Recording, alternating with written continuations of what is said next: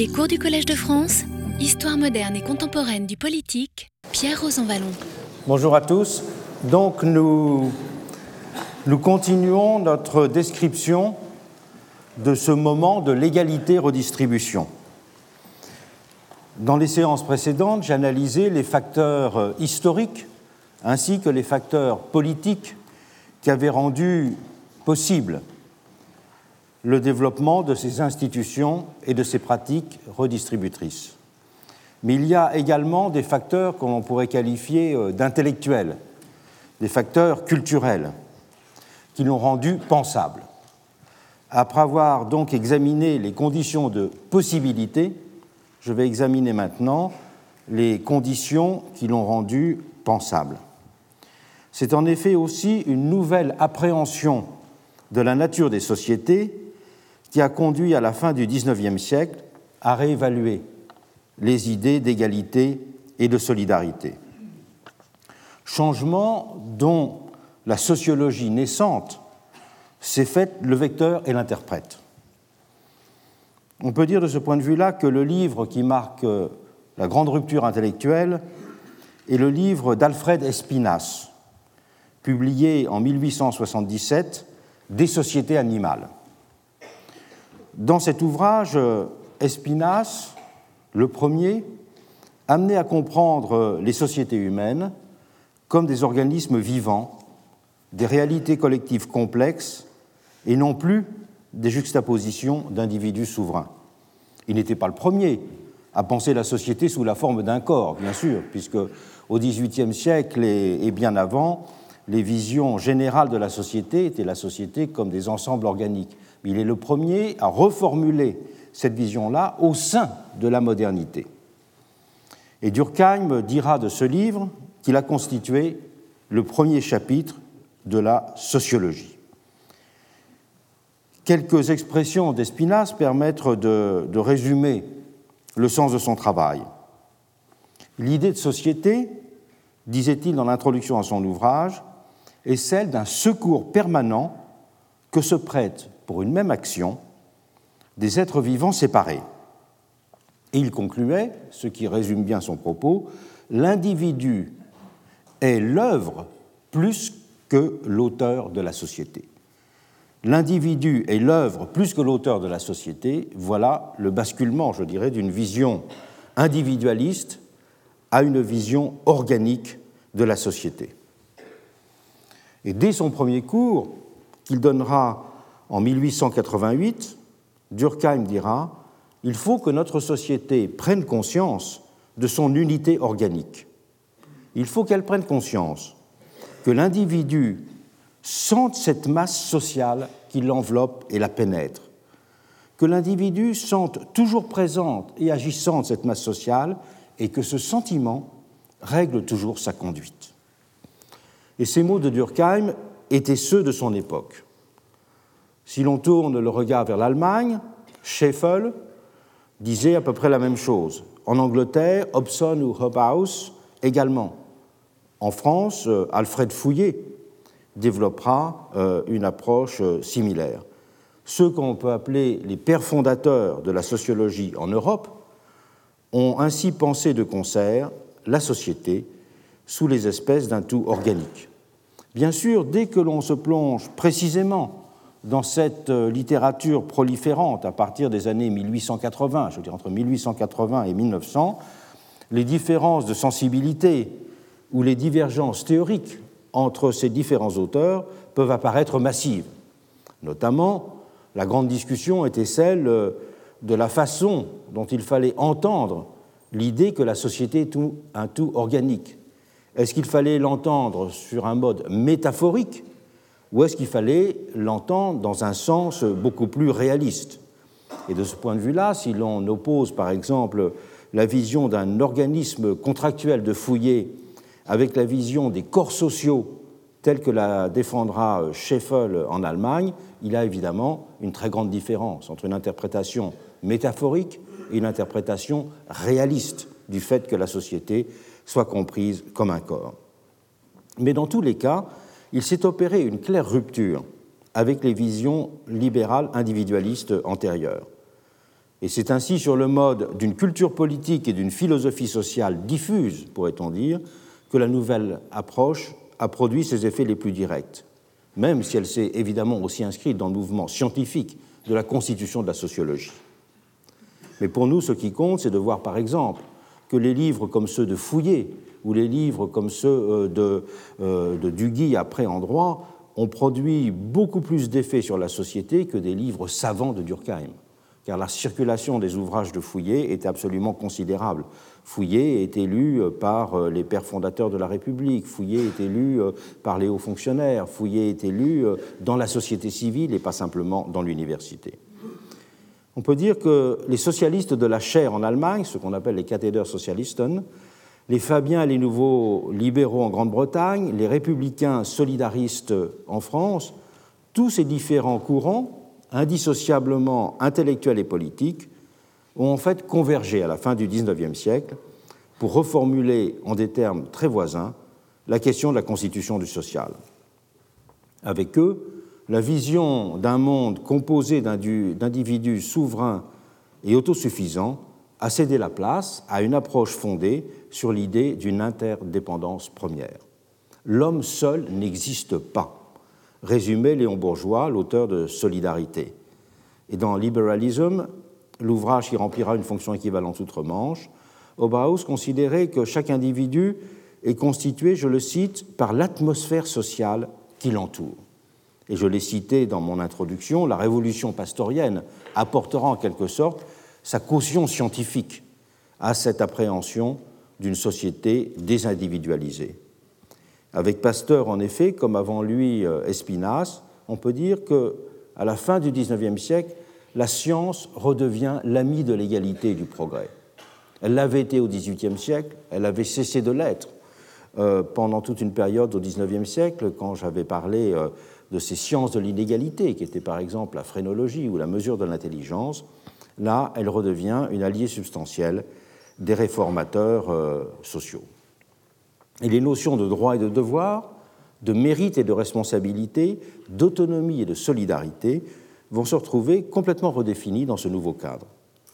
Devenu pensable, le projet d'une égalité-redistribution allait entrer dans le champ du possible. On peut ainsi séparer l'introduction de l'impôt progressif sur le revenu dont nous avons parlé, ou les modifications de la fiscalité sur l'héritage, de la diffusion de dettes sociales tel qu'un Léon Bourgeois la formulait dans Solidarité. Pour lui, en effet, tout homme naissait débiteur de la société, et chaque individu devait quelque chose au travail accumulé de l'humanité tout entière. D'où l'idée fondamentale qu'il développe avec d'autres d'une justice réparative. Cette justice réparative, elle nous invite peut-être, pour ceux qui s'intéressent à l'histoire des idées, à essayer de faire le lien entre ces auteurs de la fin du XIXe siècle et un socialisme qui était tout à fait un socialiste qui était tout à fait oublié à la fin du XIXe siècle, que l'on se met à republier actuellement, qui était Pierre Leroux. En effet, Pierre Leroux était un des premiers à théoriser l'indivisibilité du travail moderne, que le travail moderne était le fait d'un travailleur collectif. C'est une grande idée qui est développée dans son ouvrage Le carrosse de M. Aguado. C'est aussi un auteur qui a développé le thème de la dette que l'on a vis-à-vis des générations antérieures, ainsi que les premières thèses de la solidarité, c'est dans son livre De l'humanité, qui est publié en 1840. Dans son ouvrage De l'égalité, publié en 1848, il a essayé de développer une philosophie de la fraternité, et euh, il a également développé toute une théorie qu'on a appelée du circulus pour montrer le lien qui unissait les hommes à la nature dans une reproduction et un cycle euh, permanent. Donc, euh, qu'il s'agisse, je dirais, de ces auteurs de la fin du XIXe siècle, ou qu'il s'agisse euh, de faire une histoire plus savante des idées, mais cette histoire savante nous montre d'ailleurs que ce qui compte, ce n'est pas le fait de savoir qui, le premier, a formulé une idée, mais qui a fait que cette idée est devenue une force matérielle. Il est bien évident que lorsque l'on voit la considération qu'avait Pierre Leroux en 1848, même s'il était considéré comme euh, un génie, un nouveau Newton, même disaient certains, c'était le cas de George Sand, qu'il admirait énormément, il faisait la risée des journalistes et des parlementaires en 1848, alors que tout le monde euh, lisait les livres de Fouillé lisez ceux de Hobhouse et euh, écoutez très sérieusement tout ce que des personnalités politiques comme Léon Bourgeois pouvaient dire. On peut dire que si l'impôt progressif a correspondu à l'exigence de payer une dette sociale, il y avait également une raison structurelle au principe de redistribution. Le principe de redistribution permettait de corriger la répartition du revenu qui était opérée par le marché et qui était dérivé donc des principes de liberté personnelle et de propriété privée, et par la prise en compte de la dimension socialisée de la production moderne. Celle-ci, cette production moderne, estime-t-on à partir de cette période, elle est essentiellement la résultante d'un système d'interdépendance. Obaus se moquait ainsi de la prétention du self-made man à être le seul artisan de sa réussite. S'il creusait jusqu'aux fondations de sa fortune, disait-il, il reconnaîtrait que c'est la société qui défend et garantit ses possessions et qu'elle est le partenaire nécessaire à leur création. Léon Bourgeois disait de son côté L'homme est le dispositaire et le dépositaire d'un héritage dont il doit incessamment rendre compte à la société tout entière. Il commet une faillite, un vol, s'il garde pour lui ce qu'il n'a pu acquérir que par le travail et l'effort des générations antérieures. Et c'est cette notion de dette qui, chez un auteur comme Léon Bourgeois, permet de concilier une vision libérale, disons, avec une sensibilité socialiste. Même les grands théoriciens américains de la réforme fiscale, comme Richard Ely et Edwin Seligman, justifiaient de cette façon leur plaidoyer en faveur de l'introduction d'un impôt progressif sur le revenu. Le premier disait Il n'existe rien qui ressemble à une production strictement individuelle de richesse dans le monde moderne. Et cette idée que la production moderne est sociale en son essence était aussi au cœur de l'argumentation du second. Et c'est sur la base d'une telle appréhension de l'organisation de l'économie que ces deux auteurs avaient amené à rejeter la, conception alors dominante, j'en ai parlé la dernière fois, de l'impôt-échange pour adopter celle de l'impôt redistributeur. Et l'impôt progressif a partout dérivé de la diffusion de cette nouvelle appréhension de l'économie et de la société en même temps. À envisager de cette façon, cet impôt était conçu comme un instrument nécessaire de socialisation qui corrigeait le biais de privatisation et d'individualisation des mécanismes de marché. On peut dire que la justice sociale ne s'appuyait pas dans ce cas sur un impératif moral de charité, elle était appelée par la structure même du social. La notion de solidarité dans l'ordre socio-économique et celle de citoyenneté dans l'ordre politique tendaient à se superposer dans cette mesure. La société était doublement comprise comme un corps, d'où le développement simultané des notions de droit à l'existence ou de minimum d'existence garantie qui se font jour à cette période. Et c'est une véritable redéfinition de l'idée républicaine qui s'est opérée sur ce mode. La République, résumé bourgeois, n'est pas seulement le nom d'une institution politique, mais c'est l'instrument du progrès moral et social, le moyen continu de diminuer l'inégalité des conditions et d'accroître la solidarité entre les hommes. À travers les différents mécanismes de l'impôt et de l'État-providence, une plus grande égalité va ainsi être directement indexée sur la figure de ce qu'on peut appeler l'individu social. Et c'est du même coup également un autre regard sur l'État qui va être porté. La vision antérieure d'un État bureaucratique tendanciellement parasite cède la place à une conception positive. Et l'extension du rôle de l'État sera revendiquée comme une condition de réalisation des libertés et de la solidarité. C'est la fameuse loi qui sera définie par Adolf Wagner en Allemagne, un de ses cathédres socialistes, qui dira que le développement de l'État obéit à une loi positive de civilisation, la modernité s'identifiant au développement d'un processus de civilisation. Et les dépenses publiques, de fait, et donc l'impôt, deviendront de la sorte, à partir de cette période, indexés sur les progrès de la démocratie. Je signale sur ce point d'ailleurs euh, les, ouvrages récents d'un Suédois, Sven Steinmo, Taxation and Democracy, qui a fait une étude extensive de ce lien entre le développement des institutions fiscales et le développement euh, de la euh, démocratie. C'est aussi un thème qui, en histoire économique plus quantitative, a été amplement euh, documenté par Peter Lindert dans son livre Growing Public. Un Seligman aux États-Unis ira jusqu'à dire que le fondement du paiement de l'impôt, c'est le fait que l'État, je le cite, soit devenu une partie intégrante de chaque individu l'État est devenu une partie intégrante de chaque individu. Et les nouvelles représentations du social, on le voit, ont donc joué un rôle moteur pour changer la perception de l'égalité et permettre la mise en place d'institutions inédites de réduction des inégalités. Le projet d'une société de redistribution a encore conduit à appréhender dans des termes neufs la question de la nation. Au lieu d'envisager celle-ci sous la forme d'une identité passive, comme ces formes d'identité passive que nous avons décrites dans des séances précédentes.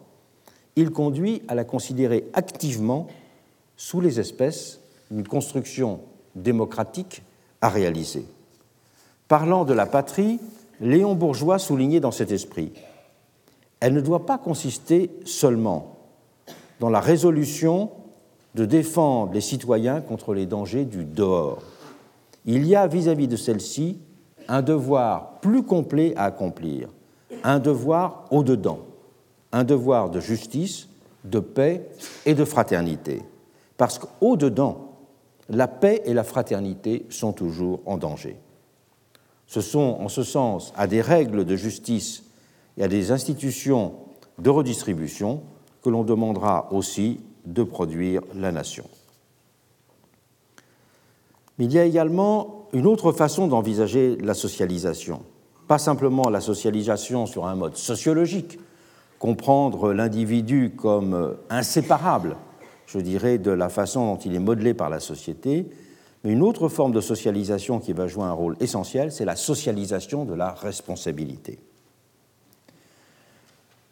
Le monde libéral moderne avait été fondé euh, à partir des années 1830 sur l'idée de la centralité d'une responsabilité individuelle. Et les articles 1382 et 1384 du Code civil avaient indiqué euh, l'extension que l'on entendait donner à cette idée de responsabilité euh, individuelle. Il va y avoir, à partir des années 1880, un autre regard porté sur la responsabilité. À une vision individualisée de la responsabilité va céder la place une vision socialisée de la responsabilité.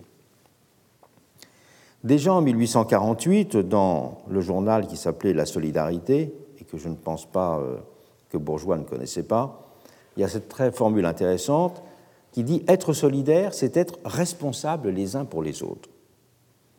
Et cette formule, elle prend vraiment tout son sens à la fin du XIXe siècle. Car le fait que la société soit comprise comme un système d'interaction et d'interdépendance va conduire à abandonner les conceptions antérieures de la responsabilité individuelle. Une considération des situations objectives s'est substituée à l'ancienne notion de responsabilité subjective qui était, elle, liée au comportement des individus. Et c'est l'idée de risque qui va imposer en conséquence sa centralité pour appréhender les problèmes du social. Cette notion de risque sera au cœur de la construction des États-providence et trouvera son, premier terrain d'application avec le traitement des accidents du travail. En France, après 20 ans d'âpres débats, une loi de 1898 sur les accidents du travail rompra avec le régime de la responsabilité individuelle en garantissant aux ouvriers une indemnité en cas d'accident, quelles qu'en soient les causes et les circonstances que la faute directe du patron soit prouvée ou non. Le système était financé par la cotisation des entreprises et l'assurance collective obligatoire. C'était la reconnaissance officielle et solennelle du fait que la société industrielle moderne appelait des modes de régulation inédits du fait de la complexité des mécanismes qui la régissaient.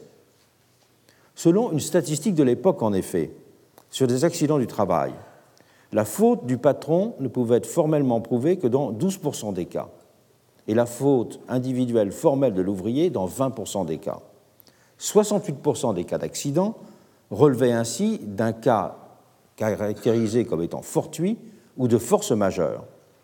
Cela veut dire qu'en conséquence, 68 plus 20, que 88% des accidents étaient juridiquement à la charge des ouvriers, sans pour autant que leur responsabilité soit engagée dans cette proportion, puisqu'elle n'était que de 12%. En accordant une compensation financière indépendamment de la mise à jour d'une responsabilité directe des acteurs concernés, le système revenait donc à socialiser cette notion de responsabilité, en considérant que l'accident du travail était la contrepartie d'un risque industriel. De cette façon, l'assurance permettait de traiter un problème social sans avoir à statuer sur le fonctionnement complexe d'un ensemble de procédures et de mécanismes qui étaient imbriqués ensemble. Je cite un des grands commentateurs de cette loi, qui est le juriste René Saleil. La vie moderne, écrivait Saleil dans son commentaire de cette loi, plus que jamais est une question de risque. La question n'est pas d'infliger une peine, mais de savoir qui doit supporter le dommage, de celui qui l'a causé ou de celui qui l'a subi. Le point de vue pénal est hors de cause, le point de vue social est seul en jeu. Ce n'est plus à proprement parler une question de responsabilité, mais une question de risque. La Grande-Bretagne avait précédé de peu la France dans la même voie, puisqu'elle avait adopté en 1898 une loi tout à fait proche pour gérer ces problèmes. Le texte de loi avait d'ailleurs dit significativement qu'il était euh, édicté pour s'occuper des soldats blessés de l'industrie. C'est donc dire que l'on faisait la référence à la vie industrielle, à un champ de bataille sur lequel ce qui régnait en maître, c'était le destin, auquel tous étaient indistinctement soumis. Et des systèmes de même nature seront adoptés en l'espace de quelques années sur l'ensemble du territoire européen, marquant une inflexion historique dans l'histoire du capitalisme. En étant déclinée, cette catégorie du risque a permis de traiter tout un ensemble de situations la maladie, l'invalidité, le chômage, la vieillesse, comme autant de faits sociaux objectifs que l'on pouvait appréhender comme des faits statistiquement mesurables, mesurables donc assurables, en les détachant de toute appréciation des conduites individuelles. L'État-providence s'est de la sorte construit sous les espèces d'une société assurantielle. Et une voie nouvelle était ouverte de cette façon pour définir des politiques sociales sans plus avoir besoin de recourir à une problématique de nature juridique et morale pour les fonder, ce qui avait été la grande question du XIXe siècle. La grande question du XIXe siècle avait été justement celle de la distinction à l'intérieur des politiques sociales des conduites et des comportements. Problème exemplifié par la fameuse distinction entre les pauvres méritants et les pauvres non méritants. Avec euh, l'État-providence redistributeur, avec cette figure de l'égalité-redistribution, c'est l'idée de la dette sociale qui permettait de justifier des formes de redistribution à travers la progressivité du prélèvement fiscal. Mais s'est ajouté à cette vision de la dette sociale la mise en place d'un système assurantiel qui était égalisateur d'une autre façon. Il était égalisateur non pas à partir d'une idée morale de la solidarité, mais à partir d'une égalisation des conditions opérée par la réduction du poids des aléas dans la détermination des situations de chacun.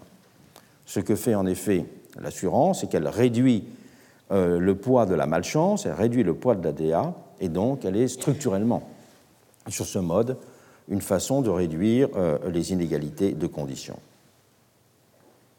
Mais ça n'est pas simplement euh, cette société assurantielle, ça n'est pas simplement cette vision organique. Ce qui est très important, c'est de comprendre qu'il va en découler aussi un autre regard sur la pauvreté et les inégalités. le développement de l'État-providence et des institutions de redistribution a ainsi été indexé sur le fait que le caractère proprement social des inégalités est progressivement apparu comme déterminant. C'est le mode d'organisation de la société et non pas les différences individuelles objectivement constituées et justifiables qui a de plus en plus été considéré comme la cause structurelle des inégalités. On peut dire que la critique socialiste du monde a de cette façon eu tendance à s'universaliser dans la première moitié du XXe siècle, portée par une nouvelle représentation du social. Et ce tournant était particulièrement sensible en Angleterre, là où les différences de classe étaient au début du siècle le plus marquées sur le continent européen. L'évidence du caractère massivement hérité de la richesse dans ce pays, il ne faut pas oublier que la propriété foncière avait une forme de concentration qu'il n'y avait nulle part ailleurs, puisqu'en 1880, il y avait 11 000 propriétaires qui se partageaient 66% des terres du pays. Et que 250 de ces 11 000 propriétaires avaient des propriétés de plus de 15 000 hectares, alors qu'à la même et que 1000 propriétaires disposaient de plus de 5 000 hectares, alors qu'en France, il n'y avait qu'à l'époque que 1000 propriétaires qui possédaient plus de 500 hectares, qui est à peu près toujours le cas. Donc vous voyez l'écart énorme de répartition de la structure de la richesse foncière entre les deux pays. Et c'est pour cela qu'en Angleterre, euh, ce caractère de la propriété foncière a été déterminant pour penser la réduction des inégalités. Et Tony, l'auteur du livre Égalité, considérait en conséquence que c'était tout simplement la marque d'une société civilisée que d'éliminer ce type d'inégalité structurelle liée à l'idée d'une rente. Et si un Tony reconnaissait que les différences individuelles étaient source d'énergie positive pour la société, celle-ci, estimait-il, n'avait pas de raison de se lier à de fortes inégalités sociales, et que ces différences positives joueraient d'autant mieux leur rôle dynamisant qu'elles seraient réduites et le regard euh, porté sur la pauvreté a simultanément été modifié. Là aussi, les Britanniques ont donné le ton en Europe. Après Tony, les néo-fabiens de l'après-guerre, comme Crossland, Roy Jenkins ou Crossman, ont théorisé la nécessité d'une marche vers l'égalité et vu dans la pauvreté le résultat d'un simple dysfonctionnement social. Et c'est celui qui sera en quelque sorte euh, le grand successeur intellectuel de Beveridge, Richard Titmuss, un professeur de la London School of Economics, qui exprimera très bien dans les années 1950 cette sensibilité sur la question. Il s'était fait le champion des droits des pauvres à bénéficier sans condition des allocations sociales, la situation de pauvreté étant à ses yeux la seule résultante d'un système économique coupable. À la question pourquoi sont-ils pauvres? Voilà ce qu'il disait dans son ouvrage The Meaning of Poverty. Ils sont pauvres parce que nous ne nous soucions pas d'eux, parce que nous sommes une société très inégalitaire. Ils sont pauvres parce que nous n'acceptons pas de payer plus d'impôts. Ils sont pauvres parce que nous n'acceptons pas de freiner notre appétit pour consommer toujours plus. Ils sont pauvres parce que nous ne désirons pas vraiment une société égalitaire. Avec ces phrases, il était difficile d'être plus aux antipodes d'un libéralisme qui n'avait cessé de marteler dans les décennies précédentes que la pauvreté était le fruit d'un échec ou d'une faute. Avec Titmus, il n'y avait plus aucun lien entre la condition de pauvreté et un comportement de l'individu. De cette façon, on peut dire qu'il y a eu un double mouvement de production, de réduction des inégalités il pouvait s'opérer sous des formes de redistribution horizontale ou de redistribution verticale. L'impôt, c'est une forme de redistribution verticale, alors que bien sûr, l'assurance, c'est une forme de redistribution horizontale, puisque euh, c'est simplement euh, l'aléa qui euh, est corrigé et non pas un élément de, revenu. Mais sous ces deux modes de redistribution horizontale et verticale, il y a eu indéniablement un changement considérable dans l'ensemble des sociétés européennes et occidentales. On peut dire que le mouvement de réduction des inégalités, qui s'est opéré euh, jusque dans les années 1970, avec le développement de ces différentes formes de redistribution, s'est ancré dans une vision de l'économie et de la société qui était très largement partagée. Il est donc tout à fait compréhensible que les théories d'une certaine convergence entre capitalisme et socialisme aient été formulées dans ce contexte. Je vous rappelle que c'est dans les années 1950 que dans ces 18 leçons sur la société industrielle, enfin c'était publié au début des années 60, mais ce sont des cours à la Sorbonne des années 50, que Raymond Aron, un des premiers, a formulé cette vision de la convergence entre les systèmes. Convergence, c'est important, qui s'opérait pour lui sur le mode d'une conversion du capitalisme à la planification et non pas du socialisme à l'économie de marché. Et un Peter Drucker disait exactement euh, la même chose. Tony ira même jusqu'à employer l'expression de communisme élémentaire pour qualifier cet état d'esprit et ses réalisations. Tony, qui était un libéral, disons. Et cette expression de communisme élémentaire, elle peut nous sembler évidemment aujourd'hui incongrue ou excessive, mais elle n'aurait certainement pu être utilisée au milieu du XIXe siècle par un tiers ou par un Disraéli aussi bien que par Marx, si le monde de 1945 ou de 1950 leur avait été décrit. Après avoir euh, donc analysé les conditions de possibilité et après avoir analysé les conditions intellectuelles qui l'ont rendu pensable, que ce soit à partir euh, des technologies de socialisation de la responsabilité ou à partir des visions renouvelées du social, il nous faut comprendre maintenant comment ce monde de l'égalité redistributive est rentré en crise. On peut dire que le simple énoncé des facteurs historiques et politiques que j'ai mentionnés dans les séances précédentes, facteurs qui avaient rendu possible la sortie de la première grande crise de l'égalité et la mise en place d'institutions redistributrices, suffit d'un certain point de vue à comprendre l'ouverture d'un deuxième euh, cycle de crise. Avec l'effondrement du communisme et l'évanouissement du projet révolutionnaire, il n'y a en effet plus eu de pression pour susciter un réformisme de la peur. Et j'avais insisté sur la place qu'avait eu ce réformisme de la peur à la fin du XIXe siècle. De la même façon, la mémoire des grandes épreuves, qu'on appelle l'esprit de Dunkerque ou l'esprit de 1945, qui avait donné chair sensible à un sentiment renforcé de solidarité, cette mémoire, elle s'est quant à elle également euh, estompée. Il ne faut pas oublier que euh, nous sommes presque aussi loin maintenant de la Deuxième Guerre mondiale que l'étaient les pères fondateurs de la République de la période révolutionnaire. Et c'est la raison pour laquelle on a assisté depuis les années 1990 au retour de ces pathologies compensatrices de l'identité que j'avais été amené à décrire dans les séances précédentes. Et à un siècle de distance, les figures du national-protectionnisme et de la xénophobie ont ressurgi sous des formes inquiétantes. Et l'idée de nation a aussi ressurgi avec force, mais n'a pas cherché.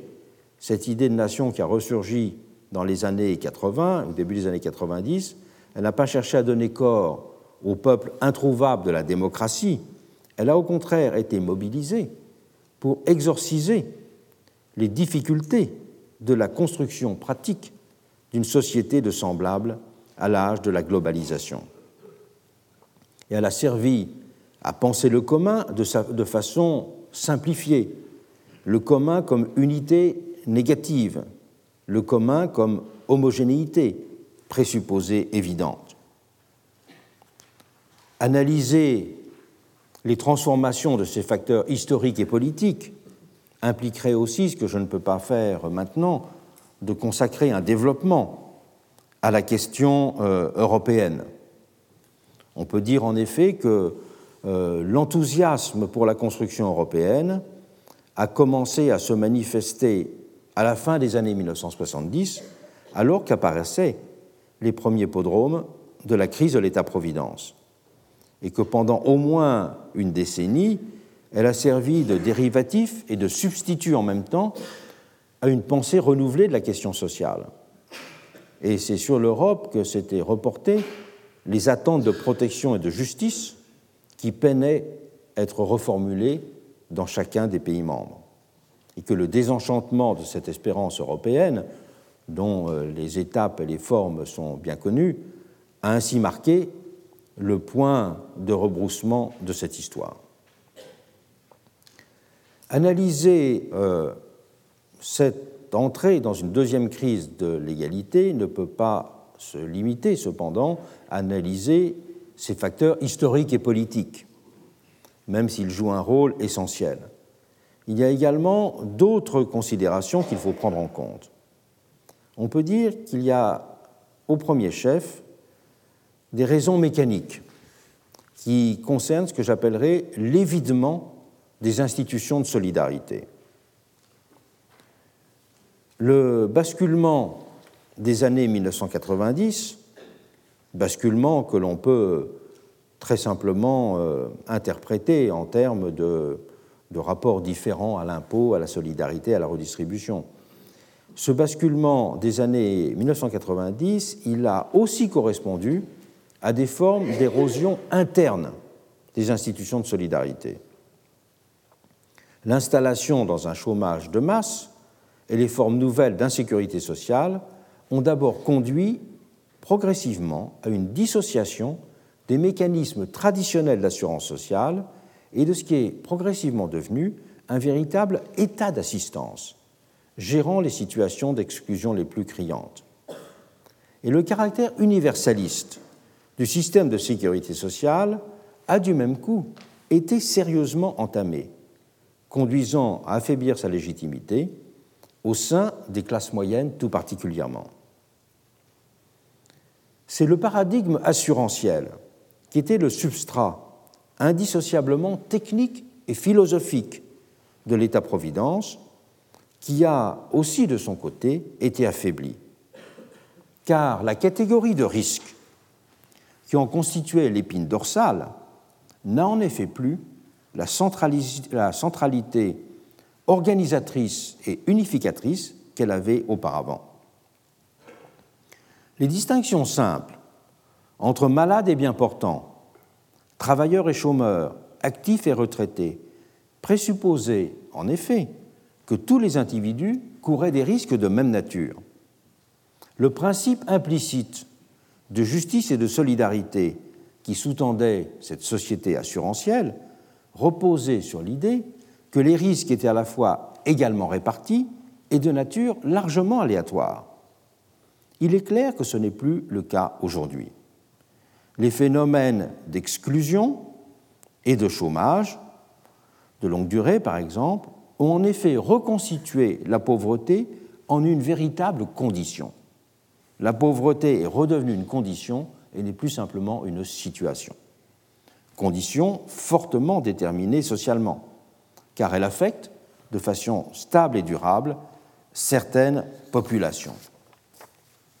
Ils ne sont donc plus simplement les personnes dans cette situation dans, euh, dans des situations qui sont purement individuelles, aléatoirement réparties.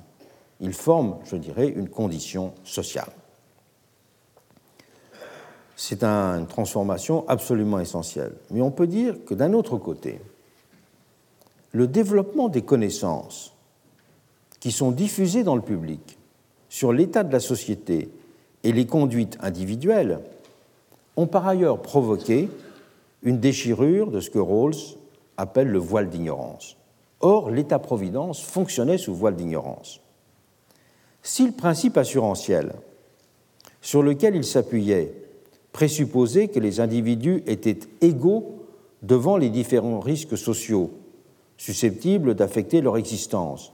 Cela signifiait une chose fondamentale. Cela signifiait que l'opacité du social était une condition implicite du sentiment d'égalité. l'opacité du social est une condition implicite du sentiment d'équité, au sens où il n'y avait a priori aucun moyen de déterminer la probabilité d'une situation donnée, d'accident ou de maladie par exemple. Et tous les membres de la société pouvaient ainsi se considérer comme solidaires dans la mesure où ils concevaient la nation comme une classe de risque relativement homogène. Or, cela a été de moins en moins le cas.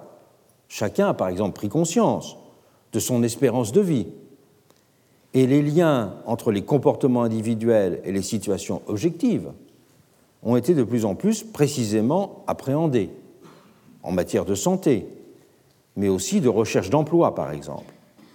Si l'on prend les récents débats sur les retraites, on voit bien que l'information qui concerne l'espérance de vie qu'ont les différents groupes a joué un rôle fondamental dans la perception des normes de la justice. Et cette connaissance accrue des différences entre individus et entre groupes a ainsi mis à l'épreuve les fondements du contrat social. Si les hommes, en effet, sont naturellement solidaires face à un destin qu'ils ignorent, ils le sont beaucoup moins volontiers s'ils perçoivent des situations comme étant liées à des comportements ou à des choix individuels. Dans un univers opaque, la justice, elle a essentiellement une dimension procédurale. Elle se confond avec la recherche d'une règle universelle.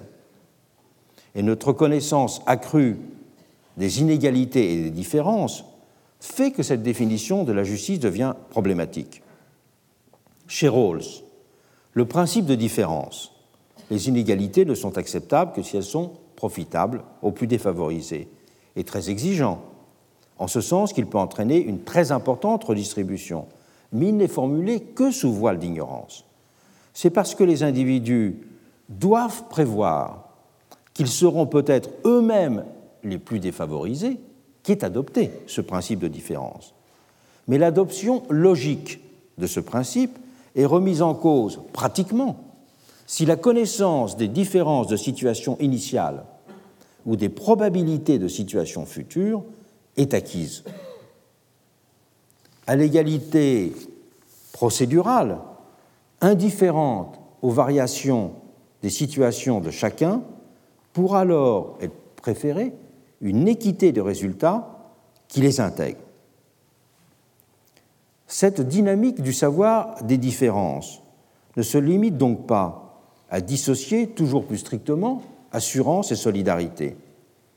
Elle mime d'abord les fondements du principe assurantiel social en réduisant la taille des classes de risque. Si l'exercice de la justice est lié à la délimitation de classes de risque homogènes, on appelle classe de risque homogène une classe de risque à l'intérieur de laquelle les risques sont les mêmes pour tous. Celles-ci rétrécissent en même temps que la connaissance progresse. Le mécanisme assurantiel, il peut certes toujours s'appliquer à des groupes plus restreints, mais on sort alors du champ de l'assurance sociale. Le propre de l'assurance sociale est en effet de définir la nation comme classe de risque. Dès que l'on sort de cette définition, dès que l'on prend en compte des classes de risque plus limitées, on sort du champ de l'assurance sociale.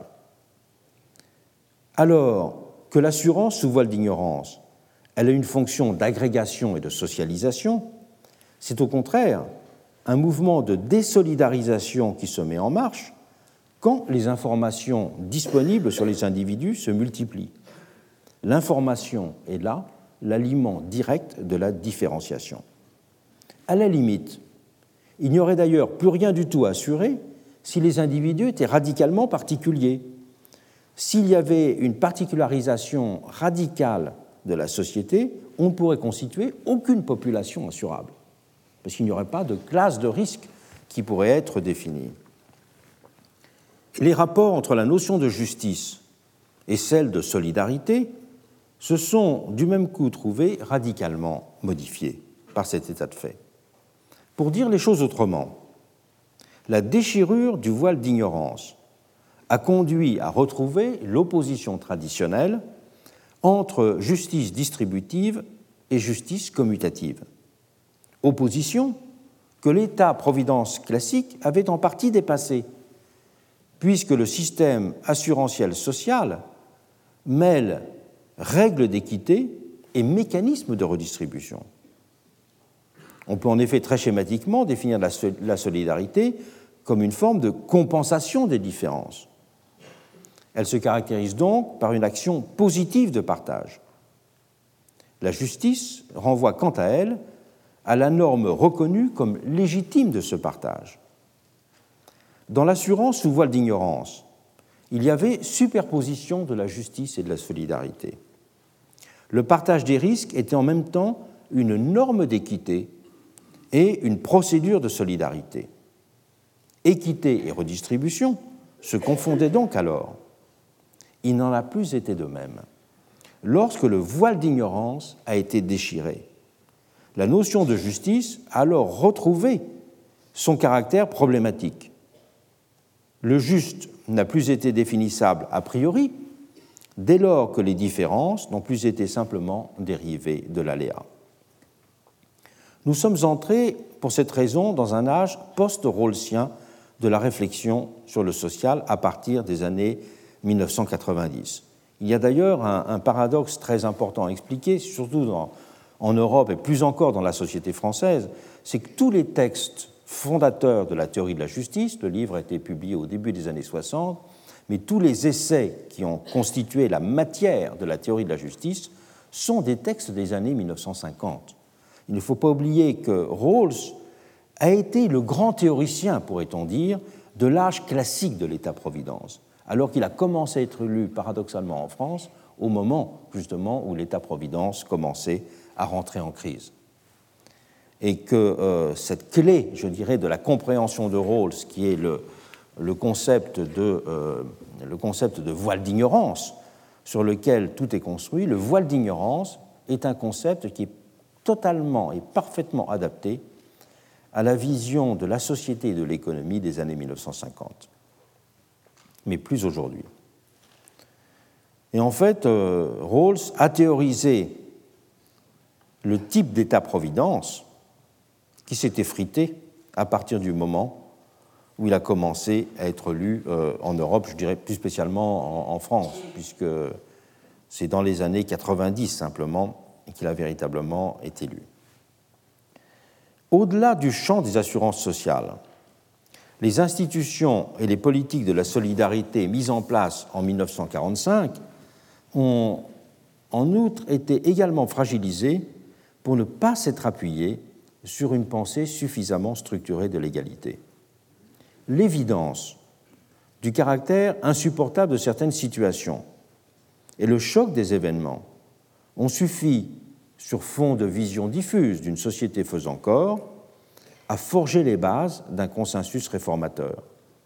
Mais nulle théorie de la justice n'a ensuite été élaborée pour légitimer les changements apportés au système, notamment en matière de financement.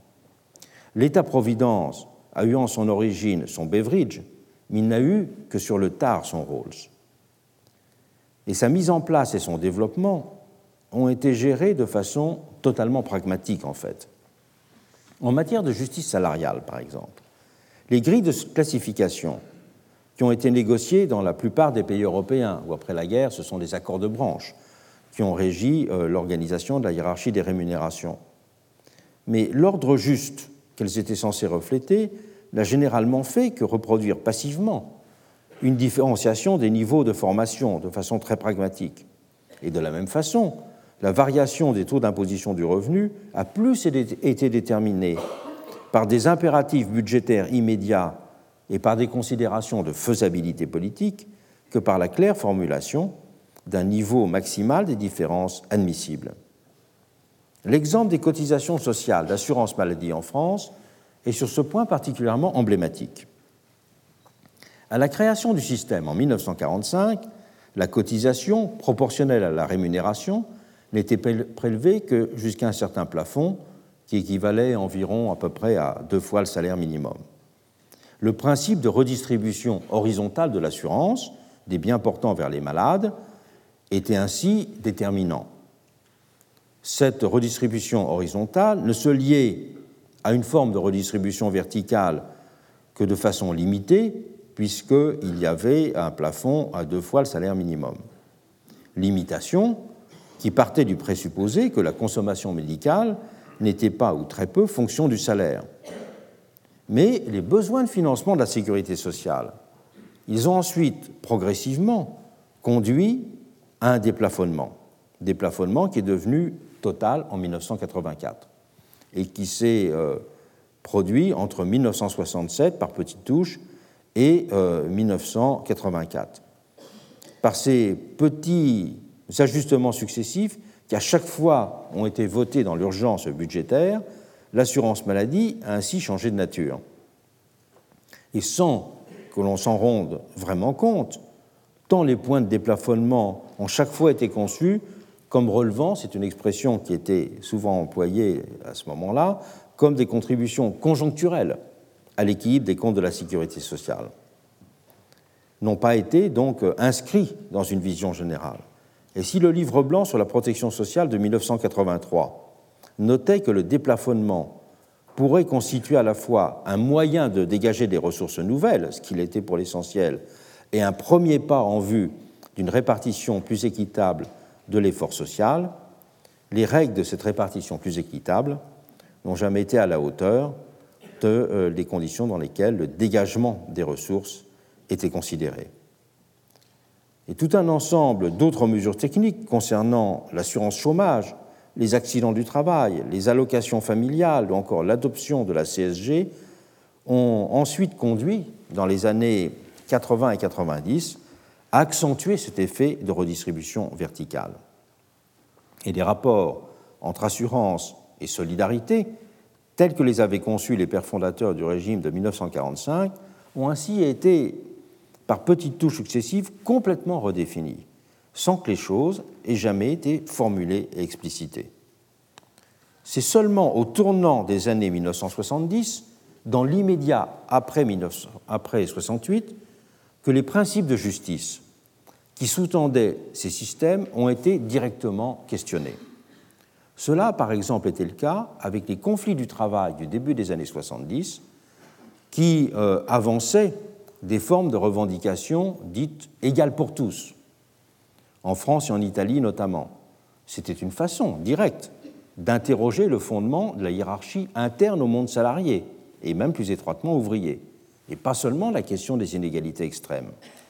C'était aussi poser la question des fondements légitimes des différences de rémunération, que cela concerne les rapports entre le travail manuel et le travail intellectuel, ou le statut relatif des différentes professions. Il suffit de se plonger dans les rapports syndicaux et dans les journaux syndicaux de la période pour voir toute l'importance qu'avaient euh, ces considérations. Mais ce moment est resté exceptionnel cette interrogation directe sur les fondements de la justice salariale a été d'une certaine façon refermée au moment où la montée des chômages, qui quelques années après, 1973, a suivi le premier choc pétrolier, a marqué la fin des Trente Glorieuses et a imposé d'autres priorités. Et c'est de cette façon que s'est constitué un véritable impensé des règles de justice et des normes de solidarité alors même que le coût des dépenses sociales ne faisait que croître.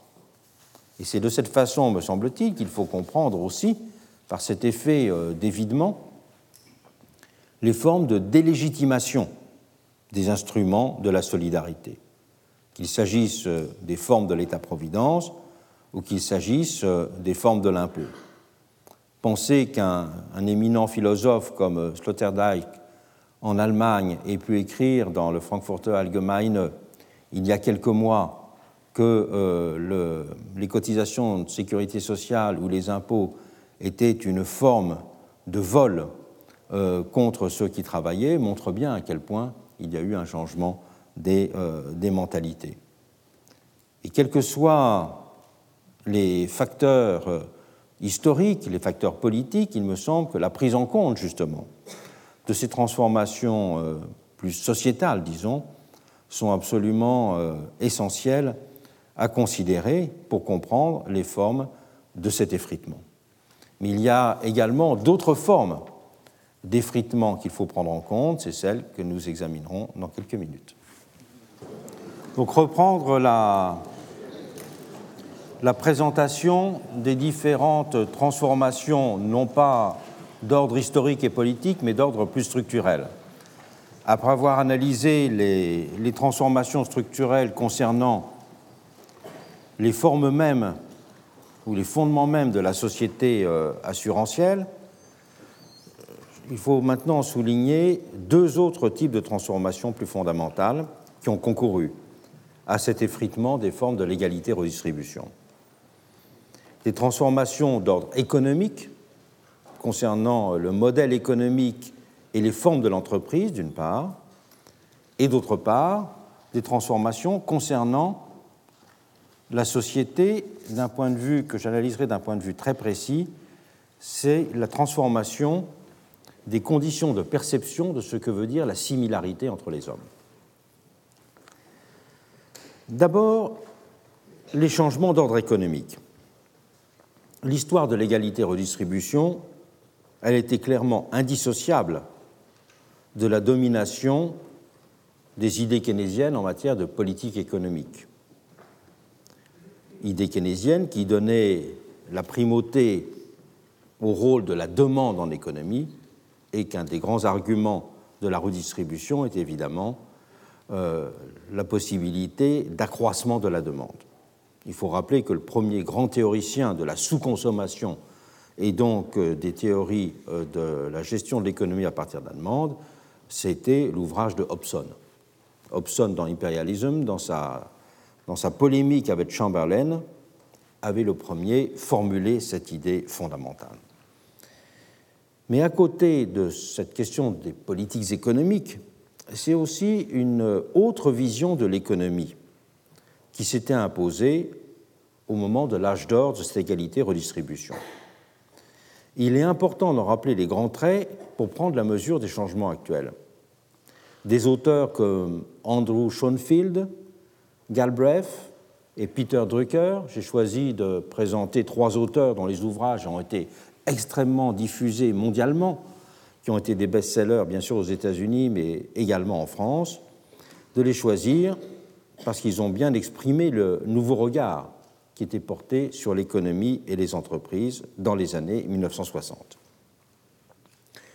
Dans le Capitalisme aujourd'hui, qui est un ouvrage publié en France en 1965, Andrew Schoenfield, à l'issue d'une vaste enquête qu'il avait menée en Amérique et en Europe, décrivait la grande entreprise privée moderne comme une organisation, je le cite, qui se considère comme une institution permanente, investie de fonctions qui dépassent la réalisation du profit maximum et sont parfois même incompatibles avec elle.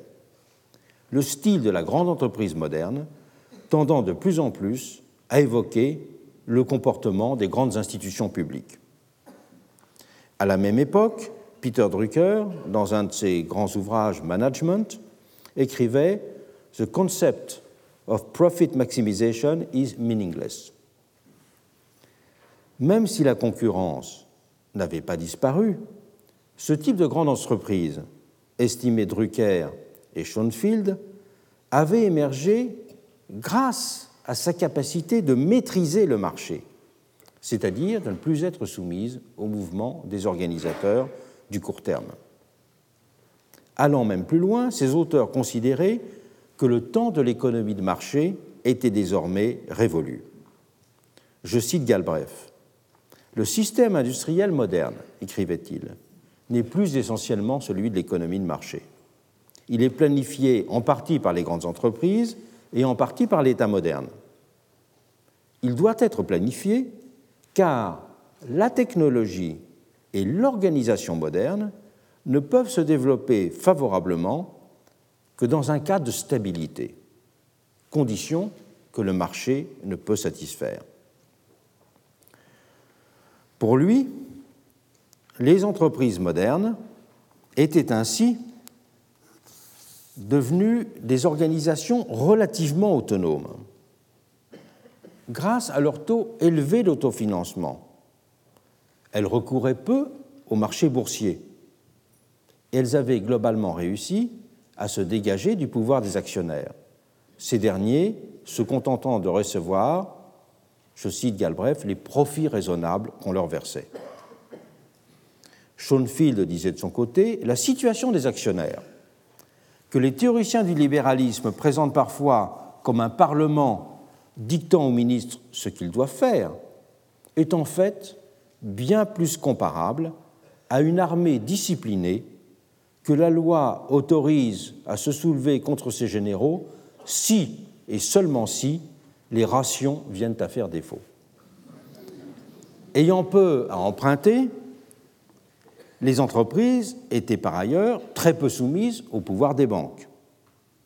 Et Galbraith fera le même constat, et de multiples travaux de l'époque valideront cette appréciation sur le dépérissement du pouvoir de l'actionnaire dans l'entreprise capitaliste des années 60, voire notamment euh, un autre classique, j'ai cité Drucker, Galbraith euh, et Schoenfield, mais on pourrait citer quelqu'un qui est un autre grand classique de l'époque, Edward Mason, qui a longuement développé ce thème-là. D'où ce que Galbraith qualifiait de l'étrangeté déconcertante d'un capitalisme sans contrôle du capitaliste. Grâce à leur dimension ou à leur monopole technique sur certaines fabrications, les entreprises pouvaient enfin maîtriser leurs prix.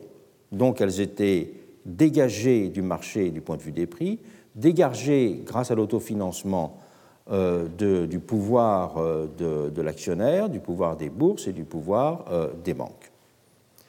Et paradoxalement, le caractère privé de ces grandes entreprises était même défini et décrit par Galbraith et Schoenfield comme un facteur supplémentaire d'autonomie, puisqu'elles étaient théoriquement et légalement soumises au contrôle des actionnaires, nul autre pouvoir ne pouvait en effet prétendre légalement imposer le sien. Et leur caractère privé renforçait donc en quelque sorte leur euh, autonomie. Ces entreprises étaient ainsi indépendantes de l'État, du marché et des actionnaires. Et leur complexité était en outre considérée comme un garant supplémentaire de leur autonomie. En effet, expliquait longuement Galbraith dans son livre Le Nouvel État industriel, hein, auquel je fais référence là, publié chez Gallimard en 68, nulle personne extérieure à l'entreprise ne pouvait posséder suffisamment d'informations et d'expertise pour contredire ou discuter les décisions et les choix de ces euh, grandes entreprises. Le fait d'être gouverné par un noyau de managers spécialisés, noyau de managers qui coordonnait une armada d'experts en tout genre, cet ensemble formera ce qu'il a défini d'un mot qui est devenu fameux, la technostructure, achevé de faire de telles entreprises de véritables organisations indépendantes. Galbraith résumait son propos de la façon suivante.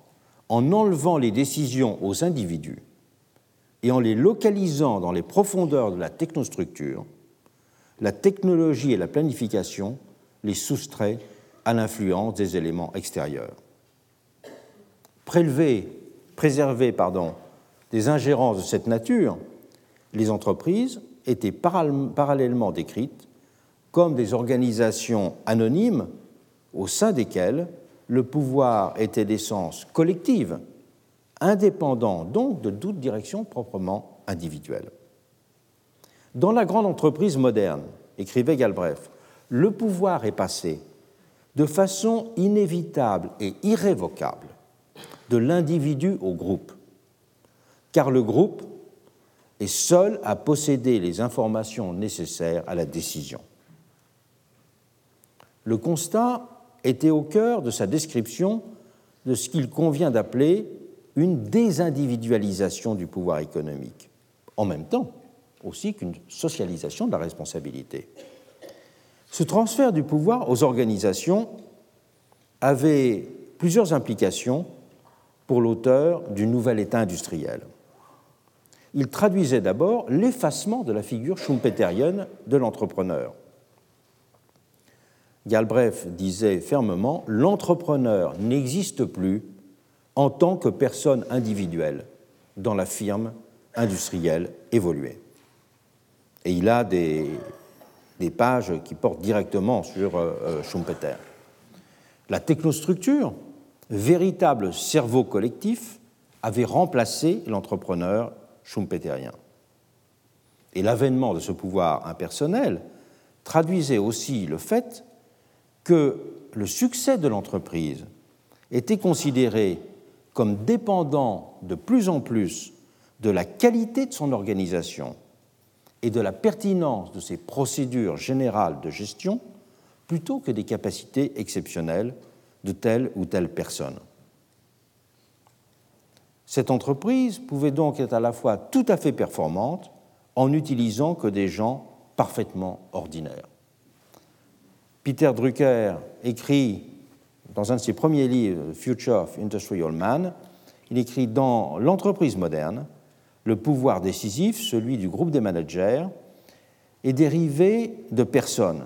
C'est dans le sens le plus littéral du terme, un pouvoir infondé, injustifié, incontrôlé et irresponsable.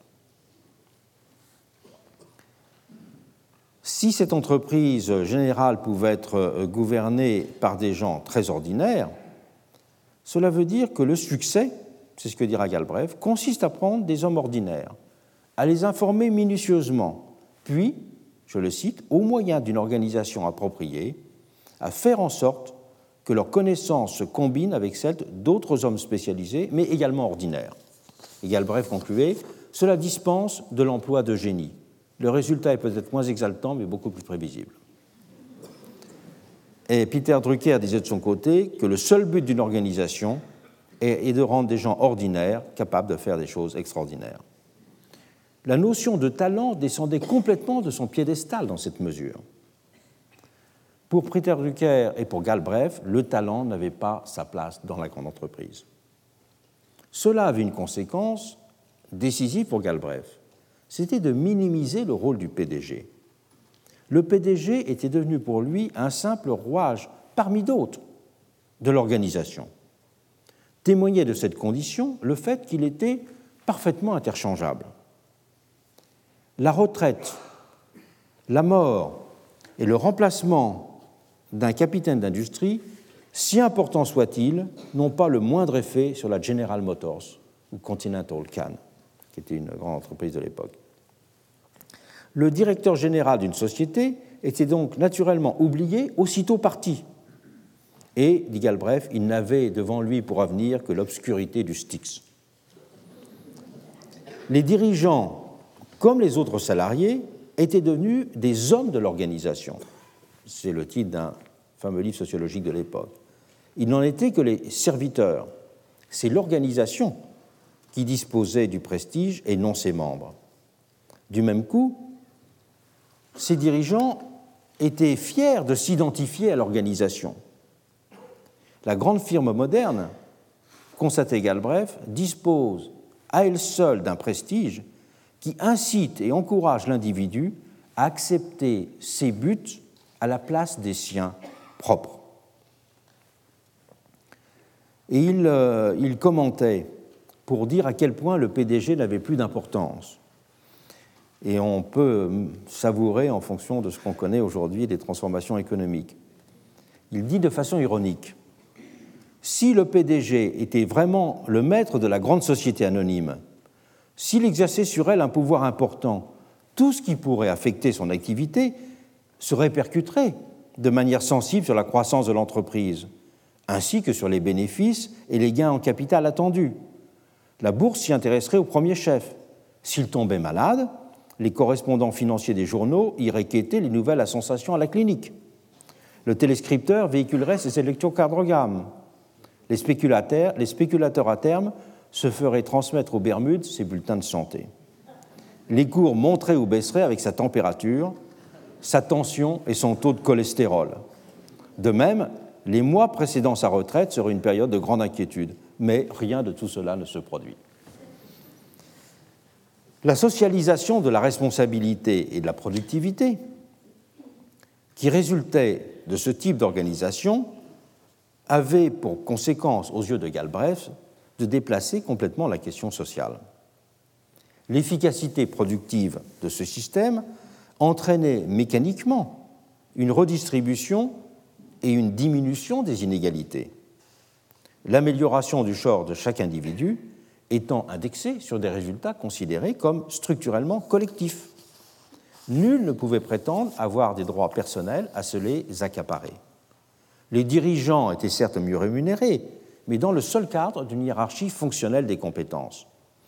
Pour faire image, je l'ai signalé dans l'introduction, rappelons que Peter Drucker estimait à cette époque que la hiérarchie salariale devait se limiter à un écart de 1 à 20 dans l'entreprise, entre le salaire du PDG et le salaire le plus bas. Et au moment où Galbraith écrivait, les dirigeants se voyaient d'ailleurs guère distribués d'actions. Et ils pouvaient estimer, c'est ce que disait Galbraith, que leur niveau de salaire n'était pas très élevé. Et Galbraith voyait même se dessiner un avenir dans lequel la maximisation des profits par l'entreprise deviendrait un objectif purement mécanique, presque technique, détaché donc des intérêts propres des dirigeants. Et Galbraith a développé toute une théorie psychologique en disant que le règne des grandes organisations se traduirait par une mutation psychologique des individus la volonté de faire des profits, je le cite, se détacherait du moi chez les dirigeants. Et et Drucker n'avaient rien d'originaux lorsqu'ils décrivaient cette évolution de l'entreprise. Même si la ligne de partage entre ce qui était de l'ordre du contrat, du constat et ce qui relevait d'une spéculation sur l'évolution à venir n'était pas toujours traché chez eux de façon très claire, ils exprimaient une vision des choses largement partagée dans le monde industriel. En France, un François Bloch-Léné, l'auteur de Pour une réforme de l'entreprise, 1963, radicalisait même très fortement leurs propos pour rappeler de ses voeux une entreprise dotée d'un gouvernement représentatif. Il était très critique de Galbraith, qui trouvait trop modéré. Et dans un registre plus descriptif, même Raymond Aron concluait ses 18 leçons sur la société industrielle, 1962, en notant que les sociétés industrielles proclament une conception égalitaire de la société et simultanément font surgir, je le cite toujours, des organisations collectives de plus en plus vastes où l'individu est de plus en plus intégré. Et dans cette conclusion des 18 leçons sur la société industrielle, euh, Raymond Aron considérait simultanément qu'un taux de prélèvement fiscal de 55 à 60% sur les revenus pouvait être considéré comme acceptable et n'avait disait-il, aucun effet des incitatifs sur les dirigeants d'entreprise, et que les sociétés industrielles tendraient donc inéluctablement à la réduction des inégalités de revenus. Ce capitalisme et cette grande entreprise, celle qu'il était décrit par Galbraith, Schoenfield et Drucker, a changé, bien sûr. Mais il faut comprendre comment et pourquoi. On peut dire que ce capitalisme que l'on peut qualifier d'organisation, tel qu'il était décrit par euh, Galbraith Schoenfield dans les années 60, avait marqué une rupture avec le précédent capitalisme, disons, d'expansion en termes de mode de gestion, c'est très clair, de rôle de l'actionnaire ou de rapport au marché.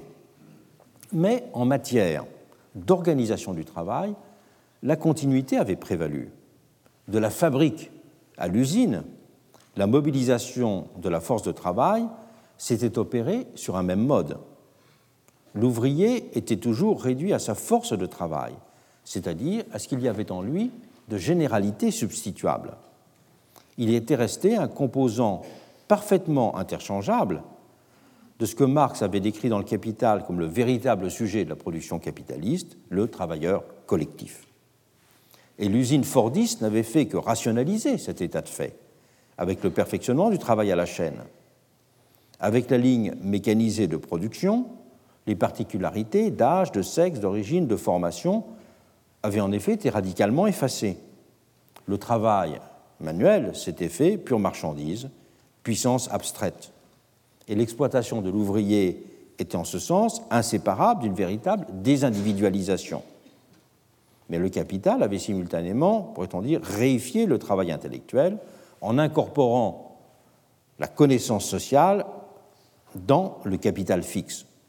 C'est toute la démonstration de Marx dans le Capital en disant que l'accumulation du savoir et de l'habileté sont absorbés dans le capital qui s'oppose alors au travail, apparaissant comme une propriété du capital, ou plus exactement du capital fixe. C'est pourquoi Marx avait d'ailleurs défini l'émancipation comme un retour à la particularité. L'exploitation, c'était la constitution du travailleur en généralité substituable. L'émancipation, c'était le retour à la particularité. Et le travail libre, dans sa définition la plus forte, était donc pour lui celui de l'artiste, dont l'œuvre se confond avec l'expression d'une irréductible singularité. Et l'auteur du Capital ne cessera pour cette raison d'identifier l'avènement d'une société libérée à la possibilité pour tous les individus de devenir pleinement créateurs. Et d'une certaine façon, c'est ce à quoi renverra tout au long du XIXe siècle, dans le mouvement ouvrier, le thème de l'abolition du salariat, dans son lien avec l'éloge du travail indépendant. Le capitalisme contemporain d'aujourd'hui se distingue d'une double façon de ce précédent capitalisme d'organisation. En termes de rapport au marché et de rôle des actionnaires, avec évidence, je n'ai pas besoin de le développer, mais aussi dans son mode de mise en forme du travail la mobilisation de l'ouvrier masse de l'ère fordiste a cédé la place à une valorisation des capacités individuelles de création. Et les qualités de réactivité ont supplanté le sens de la discipline. Le travail s'est de la sorte singularisé. Il y a deux raisons majeures à cette singularisation du travail. La nature même de la production a d'abord changé. Les nouveaux biens de l'information et de la communication sont directement constitués par de la connaissance et les objets techniques eux-mêmes incorporent essentiellement du savoir scientifique. C'est donc la créativité qui est devenue le principal facteur de production. D'où les dénominations employées par certains, à juste titre, de capitalisme cognitif ou de subjectivité productive pour qualifier cet état de fait. Et d'un autre côté, le développement d'une économie de service donne une importance centrale à la qualité de la relation particulière avec le consommateur. Cette relation avec le consommateur est en effet constitutive du service. On peut dire que le consommateur consomme la façon de travailler d'une personne et non pas simplement le produit de travail.